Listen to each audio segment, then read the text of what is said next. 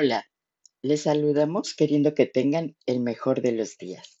Hoy estamos en las instalaciones de la Unidad 152 Otizapán de la Universidad Pedagógica Nacional y nos disponemos a seguir con Diálogos en la Universidad, un proyecto académico propuesto y realizado por la maestra Dolores Juliar Serrazo, en el que el objetivo principal es presentar formas variadas para apoyar la formación profesional de las juventudes que siguen su trayecto formativo en nuestra universidad. Este trayecto formativo que los llevará a ser licenciados en pedagogía o licenciados en intervención educativa.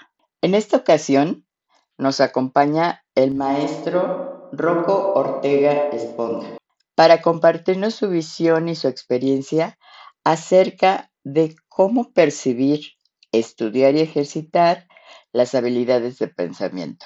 Comenzamos.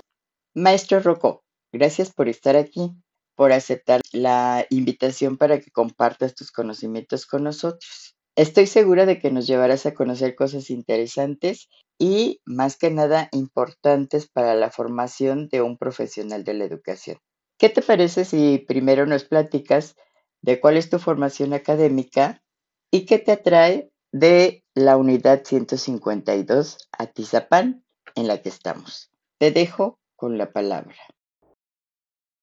Gracias por la invitación a estos diálogos de experiencias pedagógicas. Es muy importante que podamos continuamente dialogar sobre nuestras diferentes perspectivas en este camino educativo. Eh, justamente en mi formación académica, en mi formación profesional, siempre ha estado esta constante. ¿Para qué nos formamos? ¿Qué necesitamos? ¿Qué mm, es lo que un mercado profesional demanda? ¿O la vida misma qué es lo que demanda? Eh, siempre ha sido así desde mis eh, primeros eh, intentos formativos en la licenciatura en periodismo y comunicación colectiva. Esto fue mm, pues por allá de 1900 90. Yo soy generación 91-95 de lo que antes era la ENEP Catlán, que ahora es FESA Catlán. Y ya desde esa, desde esa época nos, nos preguntábamos pues hacia dónde iba nuestra formación. Ya teníamos como esas inquietudes de saber hacia dónde caminaríamos. Recuerdo mucho que, que en aquella época había compañeros y compañeras que decían yo a cualquier lado donde me lleve la profesión, excepto investigación y docencia. Yo eso sería lo último que quisiera hacer, lo último que quisiera yo aprender es a vivir en el mundo de la investigación y docencia.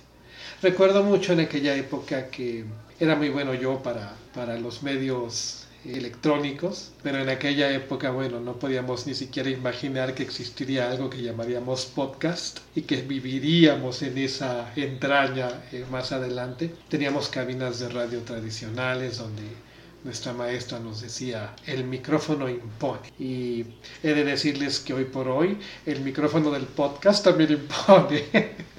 Efectivamente, eh, tener el privilegio de que alguien más te escuche, de dialogar con otros a la distancia, atemporal, asincrónica, pues es un lujo que ahora parece que está al alcance de todos. Y en aquella época que estudiábamos periodismo y comunicación colectiva, no podíamos siquiera imaginar. Y sí, efectivamente, eh, yo tuve la oportunidad de inclinarme hacia eh, estudios de docencia e investigación, que eran estudios particularmente para la comunicación. Ni siquiera implicaban estudios en términos periodísticos. Eh, era una docencia y una investigación que se centraba los aspectos de la comunicación y curiosamente eran escasos los elementos de la comunicación educativa. Y aunque sí había líneas de investigación en relación a la comunicación educativa pues más bien nos centrábamos en otros aspectos de la comunicación en sí misma. Recuerdo mucho que debatíamos mucho, trabajábamos mucho sobre el concepto y las precisiones de la comunicación en muchos aspectos de la vida, político, económico, social, pero curiosamente lo aterrizábamos muy poco al campo educativo. Yo ahí me formo, son mis primeras entradas al mundo de la docencia y la investigación. Nunca tuve mucha inquietud ejercer periodismo de calle, periodismo de fuente. Mis inquietudes estaban más del lado de la investigación y sobre todo del lado de la docencia de la comunicación. Sí, posteriormente eh, se da la oportunidad de la misma facultad, ya siendo facultad, eh, evolucionó de Neva Zacatlán. Eh, se dio la oportunidad de ingresar a la maestría en docencia para la educación media superior. Esta maestría está pensado, diseñada para formar docentes especializados en un nivel educativo y en un área de conocimiento. Y yo tuve la oportunidad de ingresar a la maestría en el área de conocimiento del español, que para esos entonces yo ya ejercía en educación media superior como profesor de talleres de comunicación oral y escrita, talleres de lectura y redacción, eh, literatura y eh, pues siempre inquieto en, en, la formación, siempre inquieto en, en alimentarme, en prepararme, pues busco la oportunidad de entrar a la maestría. Allá la conocen como la famosa MADEMS Luego los que estábamos ahí nos decían, este, ah, estás, estás coqueteando con la Madams, nos decía. Y bueno, que éramos como un grupo reducido y, muy curioso ahí. Eh, me recuerdo que teníamos compañeros de todas partes, venían compañeros de colegio de bachilleres, obviamente CSH que eran los mayoritarios, algunos de Escuela Nacional Preparatoria, prepas generales, bachilleratos generales como en el que yo trabajo, teníamos compañeros de CONALEP, teníamos compañeros incluso que em, sin ser docentes formales se preparaban y, trabajaban en estos lugares que se utilizan para formar alumnos, capacitar alumnos para, para los exámenes de ingreso a media superior y superior. Era un, un crisol de opiniones, de, de, posturas pues muy interesantes, ¿no? Donde em, recuerdo que los compañeros de CCH pues aportaban mucho, pero también eran como el monopolio de la maestría. Los, los verdaderos docentes eran los compañeros del CCH y los demás, pues estábamos, veníamos de escuelitas perdidas rurales del Estado de México, otras escuelas, era muy, era muy curioso, una formación muy interesante aquí en, en la MADEMS, con tres líneas de formación muy ricas, una línea socioético-educativa, hermosa esa línea de formación, aspectos sobre la cultura, la sociedad, la ética, la filosofía de la educación, que es aquí justamente donde tengo mis primeros contactos con con las ideas de la complejidad de Edgar Morán, por cierto. Más adelante hablaremos un poquito sobre ello. Y teníamos una línea psicopedagógico-didáctica, que es aquí donde tengo también mis primeros contactos sobre la idea del desarrollo del pensamiento, el desarrollo de habilidades del pensamiento, que también abordaremos un poquito más adelante. Y había pues obviamente la línea de didáctica, de didáctica disciplinar donde se nos enseñaba sobre todo a valorar el enfoque comunicativo de la enseñanza de la lengua.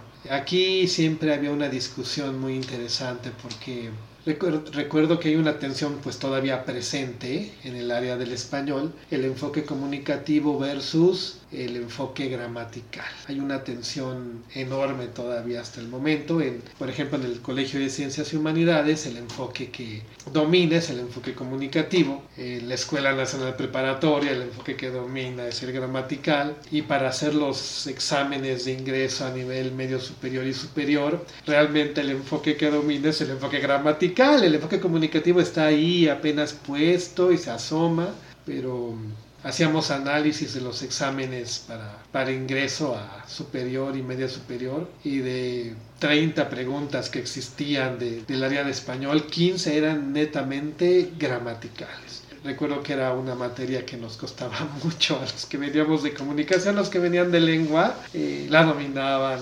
sobradamente o sin mayores dificultades, los que veníamos de comunicación sufríamos con la estructura de la lengua pero éramos muy buenos comunicando. Fue una etapa muy, muy buena en, mi formación académica. Después tuve la oportunidad de trabajar un poco en formación en la Universidad Pedagógica Nacional. Hubo una oportunidad de estudiar una especialidad en competencias docentes para la educación media superior. Esta no era presencial, esta era en línea y se administraba desde UPN a Jusco. También una especialidad muy interesante y aquí tuve la oportunidad de profundizar más en textos sobre complejidad, tuve la oportunidad de, de asomarme más a ese, a ese mundo. Debo reconocer que fue a través de, de, de esta especialidad de UPN a Jusco donde yo me acerqué a las ideas de la complejidad y pude hacer diferentes integraciones de diferentes aspectos que ya tenía yo de inquietud anterior, comunicación educativa, desarrollo del pensamiento, cómo conciliar esos elementos con didácticas disciplinares, en particular con el español, pues la UPN Ajusco me dio ese, ese acercamiento en esta etapa. Era muy curioso porque yo he sido incluso asesor en línea, tengo formación de asesor en línea y yo fui eh, asesor en línea antes de ser alumno en línea y era muy curioso vivir los dos momentos, ¿no? Los dos roles. Ahora que hemos vivido toda esta crisis de salud y que también se convierte en crisis educativa y crisis económica y crisis política, pues yo me sentía como pez en el agua cuando estaba trabajando en línea con los estudiantes por la formación previa, que esa formación es como un paréntesis y la obtuve eh, en la UNAM, en el, en el bachillerato a distancia de la UNAM, se nos capacitaba en, la CUAIED, ¿no? esta coordinación universitaria de, de, educación a distancia,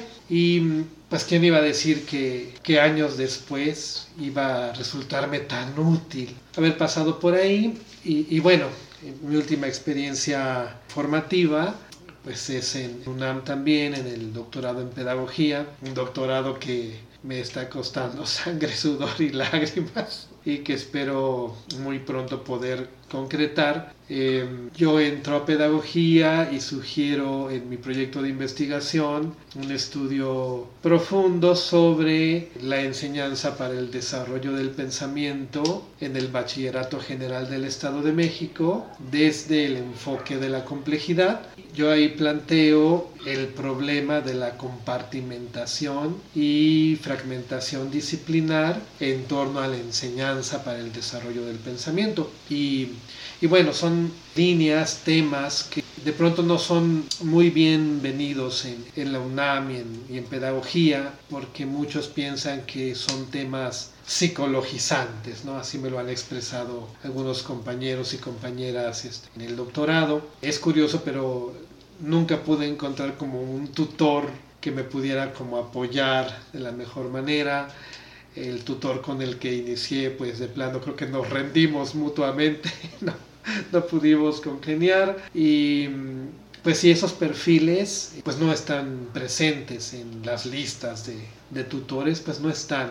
Eh, creo que ese ahorita ha sido mi mayor problema para seguir adelante. Y ahí eh, tuve la oportunidad de compartir pues, espacios, seminarios de investigación con doctores reconocidos en, la UNAM, el doctor Ignacio Pineda Pineda en Acatlán eh, y es, es, muy curioso que, que, ladren los perros cuando hablo de mi tutor, es muy, muy, muy simpático ese asunto. Y no sé, hay una metáfora ahí muy, muy curiosa. Y en Ciudad Universitaria, en la Facultad de Filosofía y Letras, tuve la oportunidad de compartir dos seminarios de pensamiento crítico y didáctica crítica con la doctora Raquel Glassman Novalsky fueron pues espacios muy, muy interesantes de, de mucha formación, muy nutritivos en, en, mi formación profesional y personal, puedo decir. Y bueno, todo esto que les menciono ha aterrizado aquí en la UPN 152 Atizapán de una manera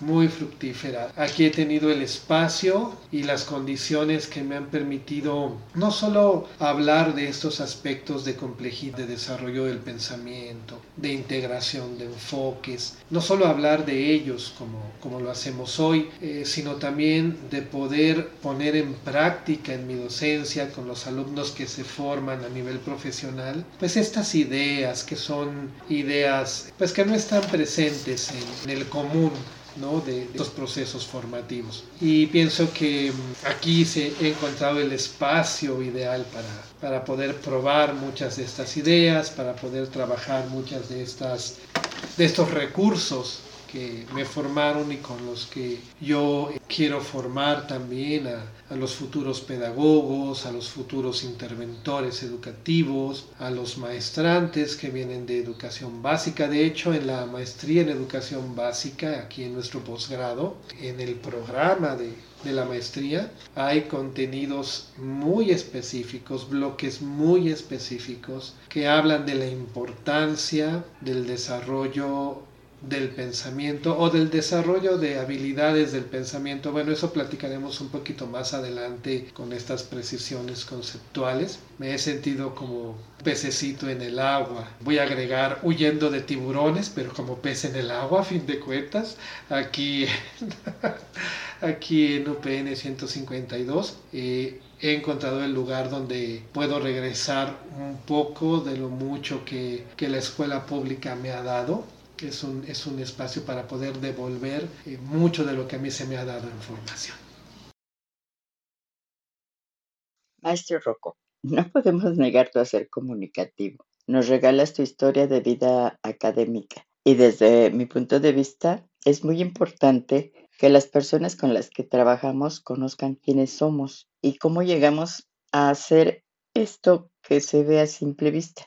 La mayoría de quienes trabajamos como docentes no nos preocupamos por esto. Dejamos que los aprendices o los colegas se queden con la imagen de lo que estamos siendo en el momento presente. Y esto no les permite saber cuál ha sido el camino que se ha recorrido, que como lo expones, no es miel sobre hojuelas. Algunos lo tienen fácil, eso es indudable. Otros subimos a esa montaña rusa que significa el conseguir y no conseguir. A mí, en particular, me parece que esto es más emocionante. Es muy completa la formación que compartes y en esta información hay algo que llama mi atención de lo que se refiere a la acción comunicativa y a la estructura gramatical, porque me parece que es uno de los principales problemas que persisten en educación básica. Quienes nos escuchan saben que desde 2011 se dice que en básica se trabaja el enfoque comunicativo y además que se le agrega funcional, o sea, se trabaja el enfoque comunicativo funcional. Pero en la realidad del aula, la insistencia en la construcción gramatical, desde mi mirada, va quitando en niñas y niños la posibilidad de decir claramente lo que piensan o sienten. Y con eso se consigue que chicas y chicos lleguen a los niveles de media superior y superior con una estructura comunicacional que muestra algo en falta.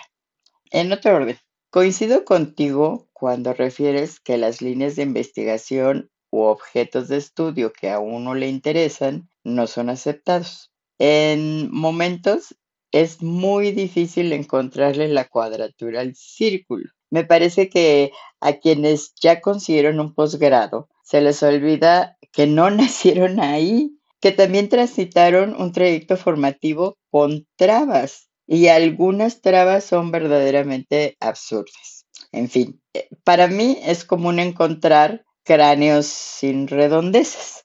Parece que si eres estudiante de posgrado se elimina tu derecho a equivocarte y hasta donde yo sé, el error es un principio de aprendizaje. En básica como en posgrado tenemos el derecho a ser nosotros quienes decidamos, pero parece que la escuela nos ayuda a borrarlo poco a poco. Y ahí es donde veo la importancia de ejercitar habilidades de pensamiento. ¿Qué puedes decirnos de esto?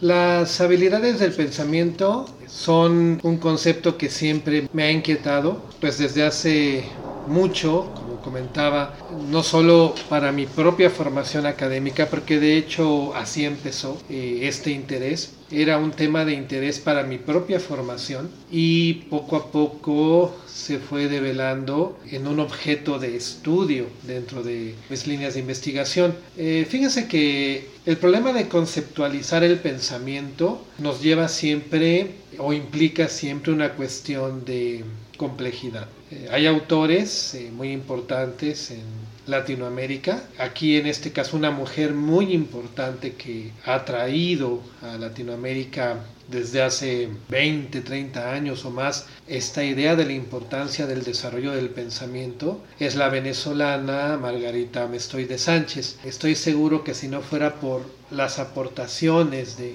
Margarita, incluso aquí en México no, no conoceríamos de lleno este tema. Y quería empezar por ahí puesto que mm, mis primeros acercamientos al tema fueron a partir de los libros de Margarita Mestoy. Y ella plantea que mm, hablar del pensamiento es hablar de un constructo sumamente amplio, profundo, complejo y abstracto, en donde lo que alcanzamos a ver para precisar el concepto es justamente la manifestación del pensamiento en habilidades. Y ella plantea que mm, solo cuando nosotros podemos observar cómo es que esas habilidades se ejecutan en las personas, podemos saber cómo es que su, pensamiento se ha desarrollado o se está desarrollando. Por supuesto que esta es una visión que se circunscribe a uno de los tres enfoques de desarrollo del pensamiento que hasta el momento existen, pero es un enfoque muy arraigado en el mundo y muy arraigado en Latinoamérica. Margarita Mestoy de Sánchez tuvo el privilegio de trabajar, o más bien yo diría que estos autores del mundo anglosajón tuvieron el privilegio de trabajar con Margarita Mestoy de Sánchez. Eh, gente como mm, Edward de Bono, el padre de las investigaciones sobre creatividad y pensamiento lateral y divergente, o eh, también tuvo la oportunidad de trabajar con Robert Stenberg, que mm, es el padre de los estudios modernos sobre la inteligencia. Y Margarita hace un trabajo que bien se puede considerar, un trabajo de complejidad. Ella ve estos diferentes enfoques de estos autores y empieza a ver una serie de programas que se realizan sobre intervención para el desarrollo del pensamiento en el mundo anglosajón. He de decir que en el mundo anglosajón los programas para desarrollar el pensamiento pues tienen una tradición muy larga, una tradición de 70 años, quizá más. Ella revisa estos programas y hace los ajustes pertinentes para... Estos ajustes implicaban retomar, como comentaba, una serie de programas para el desarrollo del pensamiento que ya eran importantes en el mundo anglosajón. Estamos hablando de que estos programas se desarrollaron particularmente en Estados Unidos de América, en el Canadá, en el Reino Unido, en Australia, Nueva Zelanda y también particularmente en Israel.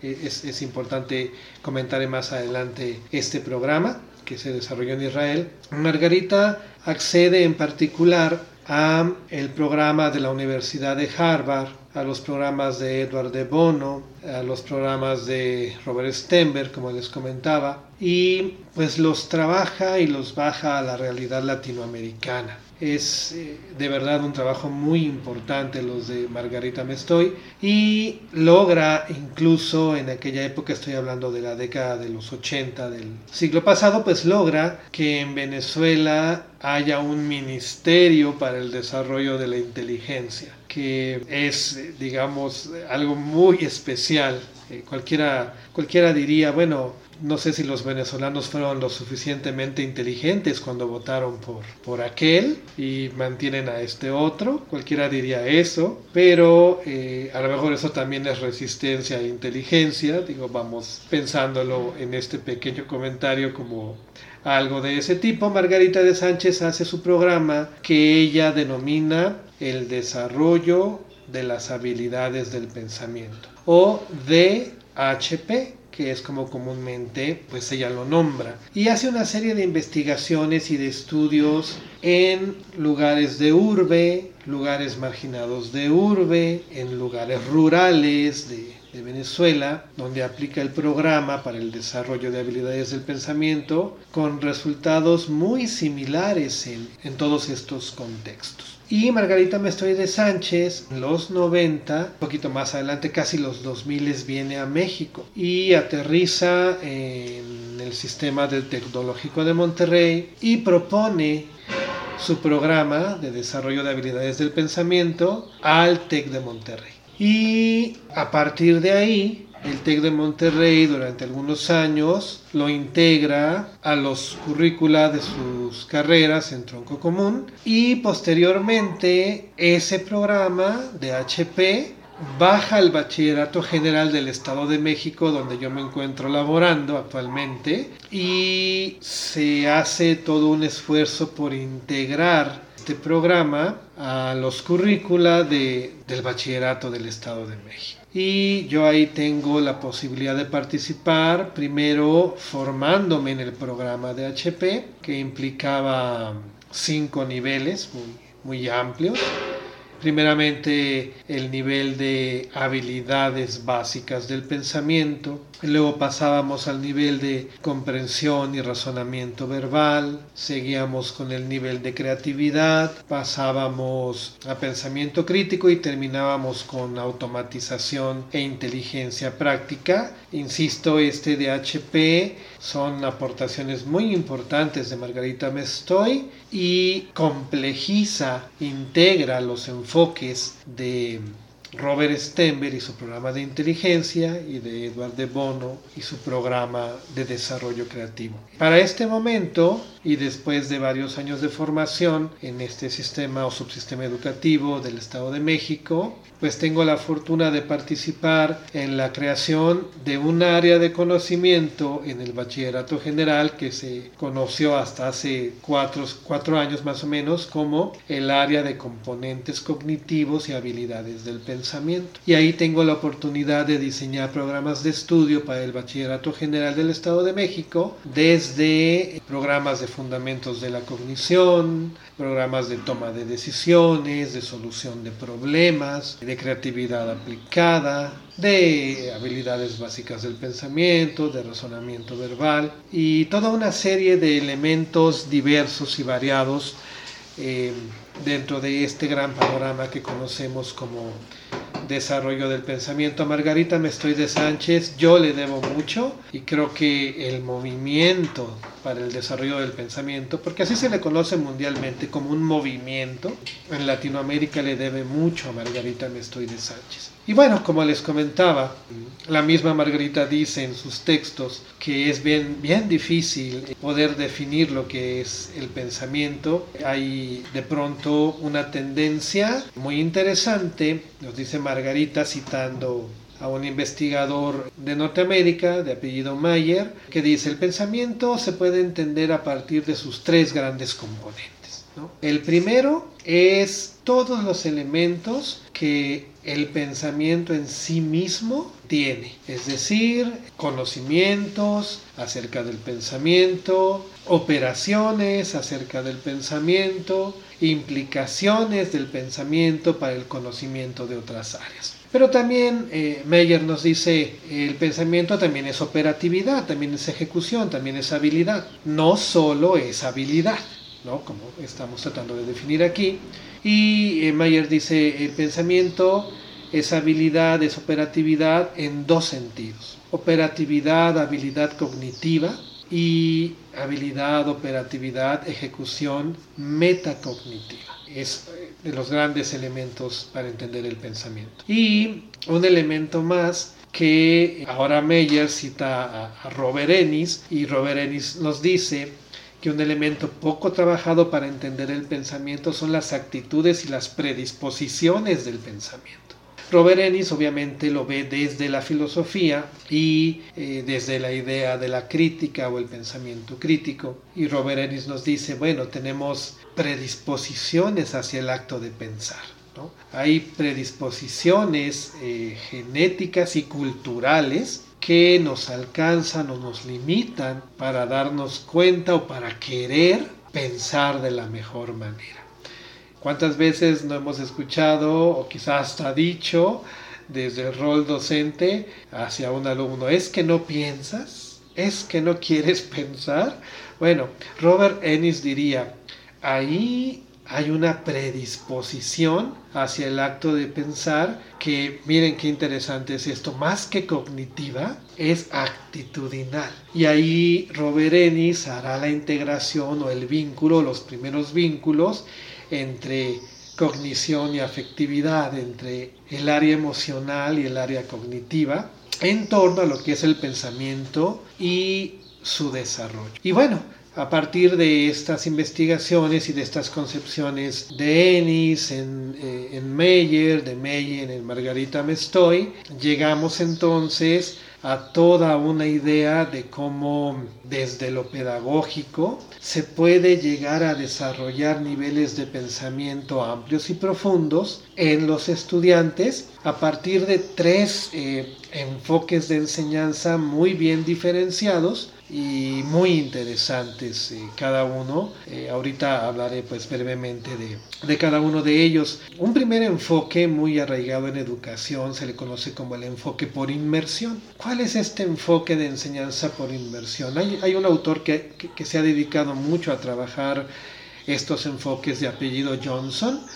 Johnson nos dice que el enfoque por inversión es cuando un docente que tiene la intención de desarrollar el pensamiento en sus estudiantes diseña actividades que tienen en sí mismas la necesidad de que el pensamiento se active y funcione en niveles en que en lo cotidiano no estaría funcionando. Por ejemplo, si yo quiero desarrollar en los estudiantes la habilidad básica del pensamiento, de la comparación, entonces yo pensaré en darles dos textos que hablan de un mismo tema, pero con ideas distintas.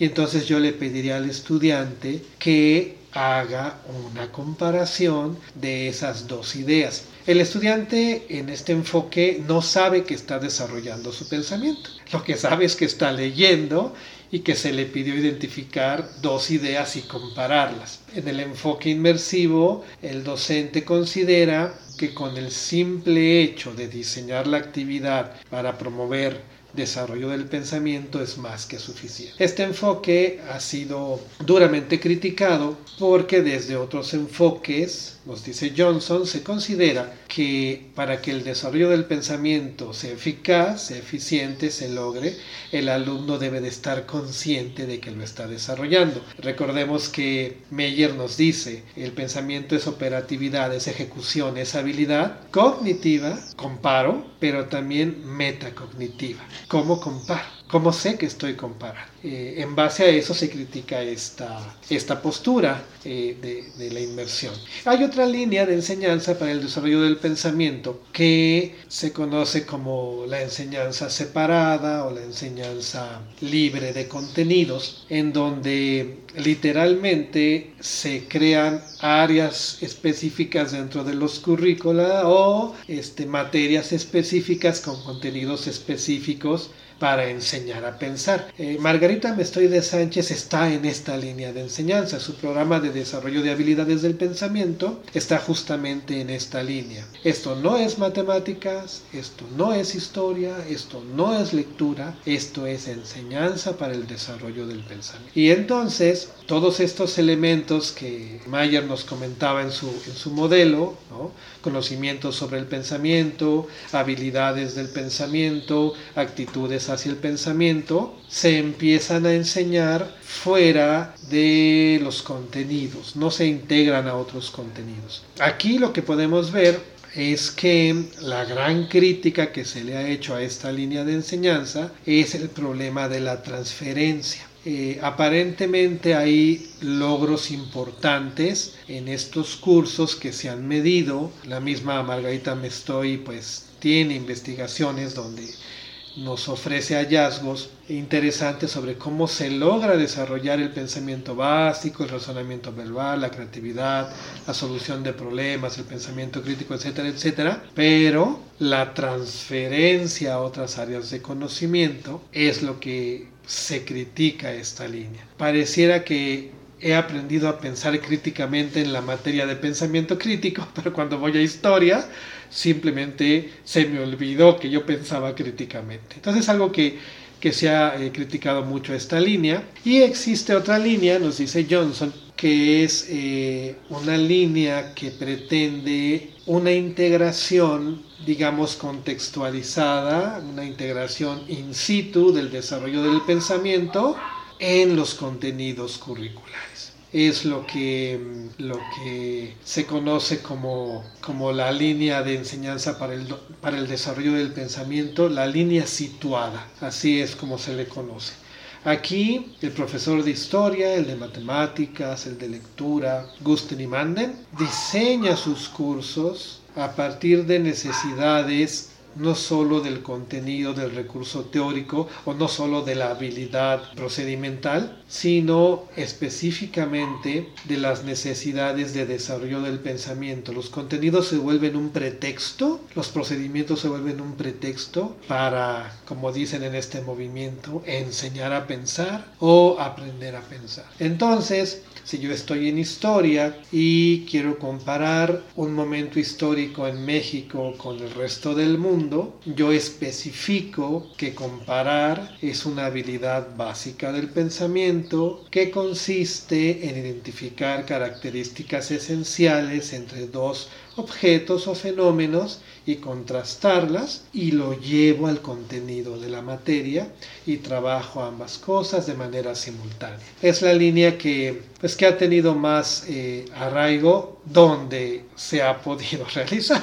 No es que sea una generalidad en todo el mundo o en todos los sistemas educativos. Y bueno, eh, efectivamente creo que es muy importante que en la formación del pedagogo, en la formación del interventor educativo, y bueno, ya incluso está institucionalizado en la formación del maestrante, desarrollar nuestro pensamiento a otros niveles que nos implique y nos ayude a entender el valor de nuestra cognición, el valor de poder eh, movernos en un nivel cognitivo que no sea un nivel como diría el pedagogo eh, salesiano, doctor en pedagogía Martiniano Román, que no sea un nivel prebásico, que no nos movamos en niveles nada más de percepción, de atención y de memoria, sino que nos movamos en niveles de orden superior. Esto es la crítica, la creatividad, la solución de problemas, la toma de decisiones.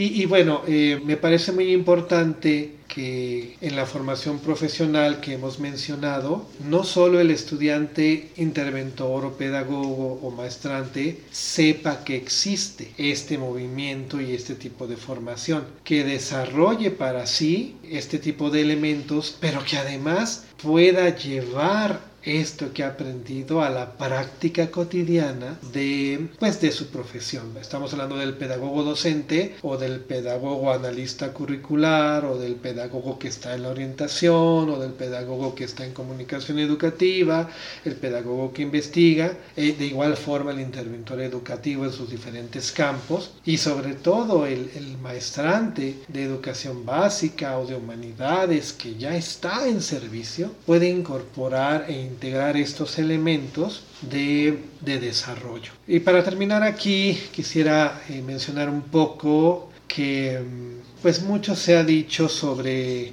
las bondades y los fracasos del movimiento para el desarrollo del pensamiento. Resnick es uno de los grandes críticos sobre el desarrollo del pensamiento, ha dicho que el gran fracaso del movimiento es aislarlo y psicologizarlo. Y que una gran atención y acierto del movimiento es dejar que la pedagogía nos ayude a acercar este tipo de elementos a los formadores y en el ámbito pedagógico, pues a los que pronto también formarán. Y al mismo tiempo, alguna vez Brunner diría que este monstruo que se creó llamado ciencia cognitiva deberíamos de amarrarlo un poco para que no se convierta en este aislado y tecnológico ser que llamamos inteligencia artificial, porque la inteligencia artificial debe estar al servicio de nuestra propia inteligencia para darnos cuenta de cómo podemos llegar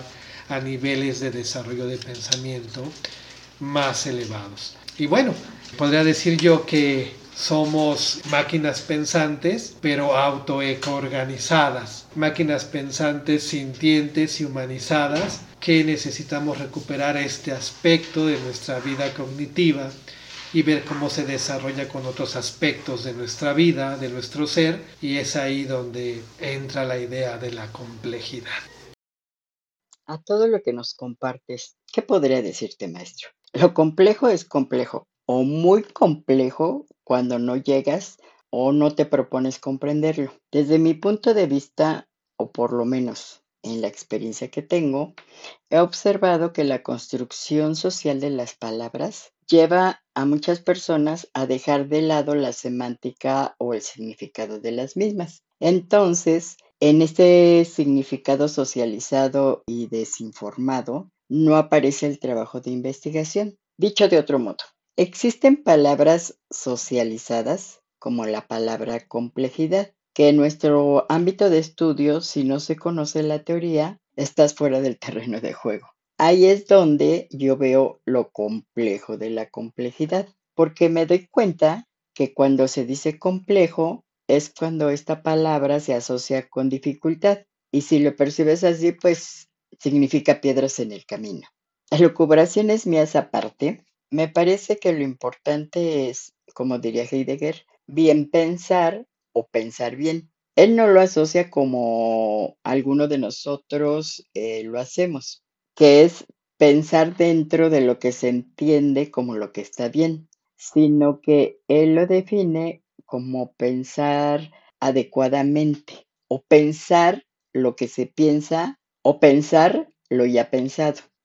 Creo que ya me metí en un rollo filosófico denso. Pasemos a lo tuyo. ¿Cómo ves tú el enseñar a pensar? ¿Cuál sería la forma? ¿Qué se debería hacer? ¿O qué es posible de hacer? Te escuchamos. Esta cuestión de pensar cuál es la mejor forma de, de, enseñar a pensar, si un modo, si un tipo de enseñanza debe de desplazar a la otra, es lo que llamamos en pensamiento complejo compartimentación y fragmentación. ¿Qué implica esto? Que cada enfoque, cada línea de conocimiento que se tiene, de alguna manera se superpone a otras. Diría Edgar Morán, es pensar que una forma de pensar debe de sustituir y monopolizar, de tal manera que nos encontramos ante una ceguera del conocimiento, él menciona, o incluso él ha tachado a esta hiperespecialización del conocimiento monopólico como una nueva era de algo que él llama el neoscurantismo. No pretendo eh, sonar tan dramático como el francés, pero sí es interesante establecer eh, la siguiente idea. Si mm, cada línea, cada enfoque de conocimiento trata de superponerse al otro, implica entonces una lucha pues de desaparición y de exterminio de conocimientos que se han generado y que pueden ser valiosos si procuráramos su integración, su contrastación. Fíjense que es una idea fascinante esta idea del pensamiento complejo, su complejización, pues en torno a la enseñanza para el desarrollo del pensamiento y así como se aplica para este tema en particular, se aplicaría para cualquier área de conocimiento. Tratemos un poco de introducir esta idea del pensamiento complejo en una complementación o integración o relación con el pensamiento clásico, no como una oposición, porque si dijéramos que es una oposición seríamos eh, contradictorios, sería una contradicción en sí misma que el pensamiento complejo que habla de integración dijera que se opone al pensamiento clásico. La postura del pensamiento complejo ante el pensamiento clásico, es una postura de relación, de integración, de complementación. Y trataré de explicarlo justamente con lo que pasa con la enseñanza para el desarrollo del pensamiento. El pensamiento clásico es un pensamiento sumamente analítico, cuya base es la separación para poder entender. Es una manera de proceder, no hay que hacerle ningún juicio. De hecho, muchísimas cosas que tenemos hoy que le ayudan al ser humano a vivir con dignidad se las debemos al pensamiento clásico y eso no es un problema. Eh, el problema es cuando este nivel de separación llega a ser tal que los conocimientos que se han generado ya no tienen vínculos entre sí. A pesar de que sí los tienen, se considera que ya no tienen los vínculos entre sí. Esto es, eh, tenemos conocimientos hiperespecializados en biología y tenemos conocimiento hiperespecializado en ética. Para el pensamiento clásico, no hay una conexión entre la biología y la ética. Para el pensamiento complejo existe una forma de entender los objetos de estudio que llamamos bioética. El pensamiento complejo lo que utilizará será un mecanismo que llamamos transdisciplinariedad para tratar de integrar el conocimiento que se considera desintegrado, desvinculado. Pensémoslo entonces desde la óptica de la enseñanza para el desarrollo del pensamiento. Existen tres líneas, la línea por inmersión, la línea separada y la línea situada. ¿Qué nos dice el pensamiento clásico? Bueno, hay tres líneas, se han analizado, estos son sus alcances y estas sus limitaciones. Y hay que escoger. Hay que ir por un solo camino porque son líneas paralelas que no se encuentran. ¿Qué dirá el pensamiento complejo? El pensamiento complejo dirá, estas líneas tienen conexiones donde podemos encontrar integración y podemos llevarlas a cabo de manera integral, simultánea, holística, para enseñar a pensar. Hay ahora autores como pues, Robert Schwartz, es un investigador de, del MIT, ¿no? Este Instituto Tecnológico de Massachusetts, allá en Estados Unidos, que propone un aprendizaje basado en el pensamiento, donde no desvincula los tipos de pensamiento, estoy hablando de pensamiento crítico, solución de problemas, toma de decisiones, creatividad, como había mencionado, los utiliza como todo un sistema para aprender cualquier contenido curricular. Eso es lo que él nos propone. Incluso la mismísima Margarita Mestoy de Sánchez, a pesar de estar en la línea de enseñanza separada, poco a poco, al darse cuenta en sus investigaciones que el problema era transferir, empezó a situar su programa separado escuchen lo que estoy diciendo, empezó a situar su programa de enseñanza separada de HP en el contexto de materias curriculares. Y entonces hay un programa muy interesante que se hizo aquí en México nada más, eh, junto con el Tecnológico de Monterrey, eh, donde se enseña a leer a la comprensión de textos, al mismo tiempo que se enseña a desarrollar las habilidades del pensamiento. Lo hizo Margarita de Sánchez con otra investigadora eh, de los Estados Unidos llamada Donna Marie Cavalen.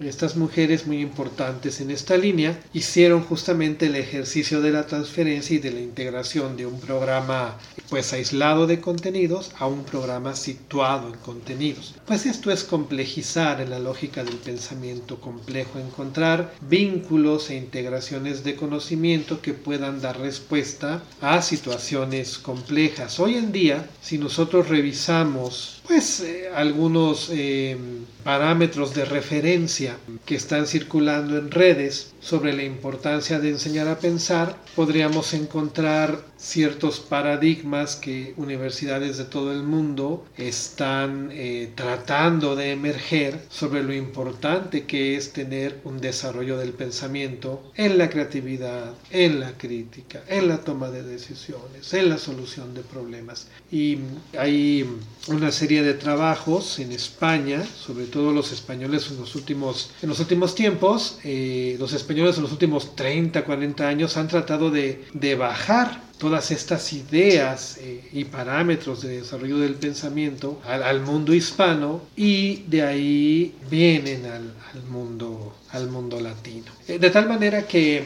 enseñar a pensar desde un enfoque atomista implicaría circunscribirse a una, sola, a una sola línea de enseñanza e ignorar las demás. Y desde un enfoque holístico, desde una enseñanza holística compleja, implicaría buscar la integración de las tres líneas para enseñar a pensar, para desarrollar el pensamiento. Esto eh, es muy importante eh, verlo en su justa dimensión. Muchas críticas se han dado en torno al pensamiento complejo en el sentido de que es un pensamiento ecléctico, pero no es el eclectos griego el que está presente aquí. Eh, se hace todo un proceso transdisciplinar como, como método que implica encontrar objetos en la realidad que es necesario abordar desde diferentes dimensiones y que el pensamiento clásico lo puede hacer, por supuesto, pero sin vinculación. Por eso hablaba yo de mm, la bioética como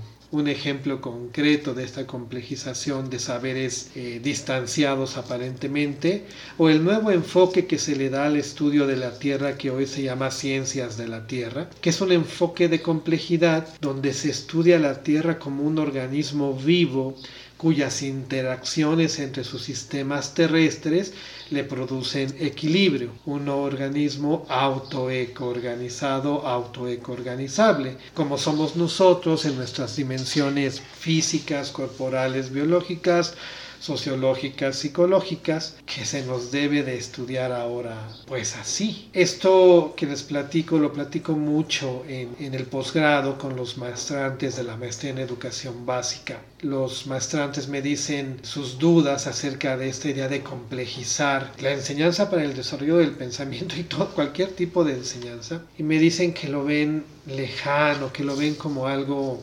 imposible. Me dicen, nosotros tenemos horas para historia, nosotros tenemos horas para matemáticas, nosotros tenemos horas para lectura. Cada hora tiene un compartimento. Cada hora es un fragmento de la realidad compleja y así está estipulado, así se enseña, así está organizado el currículo. ¿Cómo podemos lograr que esa fragmentación y esa compartimentación curricular, disciplinar, organizacional, esto es una contradicción en sí misma, pero así es, ¿cómo podemos lograr que eso se supere? Es una respuesta, una pregunta difícil que tiene múltiples respuestas. De entrada, implica cómo vemos nosotros la realidad. Si nosotros vemos la realidad a pedazos, si nosotros vemos la realidad aislada, si nosotros como seres nos concebimos como seres que estamos atomizados, pues justamente así vamos a organizar todo lo que esté a nuestro alrededor y, cerca de nuestra, de nuestra área de influencia. Más que organización, el pensamiento clásico lo que hace es ordenar todo lo pone en orden y estar en orden implica estar en el compartimento. Aquí van los calcetines y aquí van las camisetas. No se pone una camiseta con un calcetín en un cajón. Cada uno tiene su propio compartimento. Aquí va el primero A, aquí va el primero B, aquí va el primero C. Y en esta hora es donde va el compartimento de las matemáticas y en este fragmento va el de las ciencias naturales, etcétera, etcétera. Al momento de, de concebir una realidad compleja, al ser humano se le pone en el centro y el ser humano entonces es historia, el ser humano entonces es naturaleza, el ser humano es cultura, el ser humano lee y se lee, el ser humano es matemáticas y hace matemáticas. Y lo que estamos buscando aquí es entender cómo cada objeto de estudio de estos currícula se va integrando en la esfera de un ser humano que requiere desarrollo en múltiples aspectos. E insisto, el método del pensamiento complejo es el método de la transdisciplina. ¿Cómo empieza todo esto? Primero empieza reconociendo y valorando que existen las disciplinas. Nadie está pensando en desaparecer las disciplinas ni en crear una metadisciplina.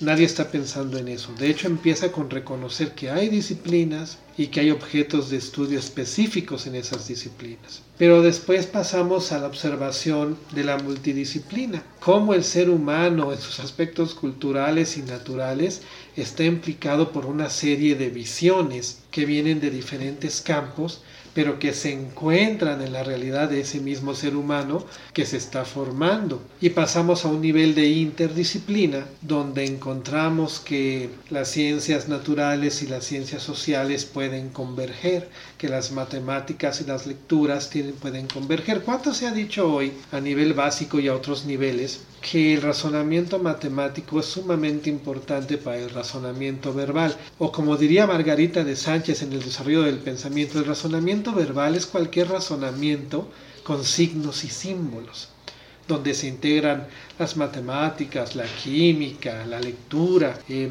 ¿Cuántas veces se ha dicho, si una persona lee bien un problema matemático, puede entender mejor y desarrollar mejor su razonamiento matemático? ¿Por qué aislar entonces el contenido de la lectura del contenido de las matemáticas y al integrarlo podemos encontrar una herramienta poderosa para enseñar y aprender? En fin, que, que son, son puntos eh, sensibles, son puntos obviamente de alta complejidad, como dirían, aquí es muy interesante esto que voy a comentar, en el mundo de la complejidad hay un mundo franco-latino del lado de las humanidades que representa Edgar Morin, donde se habla del pensamiento complejo. Del lado anglosajón hay otro mundo que se reconoce como el mundo de las ciencias de la complejidad, cuantitativo que mide con poderosos sistemas computacionales y simulaciones la complejidad de los sistemas sociales y estos dos mundos antitéticamente casi no se conectan. Es algo muy muy curioso dentro del paradigma de la complejidad que se tiene que resolver. Pero definitivamente en esta idea de que somos seres de múltiples dimensiones, que tenemos una dimensión afectiva y una dimensión cognitiva, una dimensión natural, una dimensión social, que todo eso construye nuestra cultura que determinamos y nos determina, pero al mismo tiempo traemos una carga genética que nos hace ser lo que somos a pesar de la cultura en todos estos recovecos pues está un ser humano en búsqueda y no está buscando fragmentos de la realidad, está buscando integrarse a una realidad compleja. Y esta visión deberíamos de tenerla y asumirla desde educación básica hasta los más altos posgrados. Pues hasta aquí lo que les quería comentar. Y mira que lo que nos has comentado y compartido no es para nada poco. Muchas gracias por compartir tus saberes. Estoy segura de que esto provocará en la comunidad estudiantil el interés por hacerse de este conocimiento. Te agradezco esta manera tuya tan afable para que otros se interesen por saber más. Quiero agradecerte también que resaltes el trabajo de Margarita de Sánchez, porque este diálogo estará incluido en la Gaceta Feminista de UPN Unidad 152. Y uno de los objetivos de esta gaceta es dar a conocer la teoría que han construido las mujeres, sobre todo para educación. Espero que más adelante podamos tener otro diálogo y como sabes, aquí puedes charlar de lo que tú desees. Este es un espacio de nosotros y para nosotros. Gracias, maestro Rocco Ortega Esponda. Para quienes nos escuchan, Agradecemos su atención y esperamos contar con ustedes en otro momento de Diálogos en la Universidad. Hasta pronto.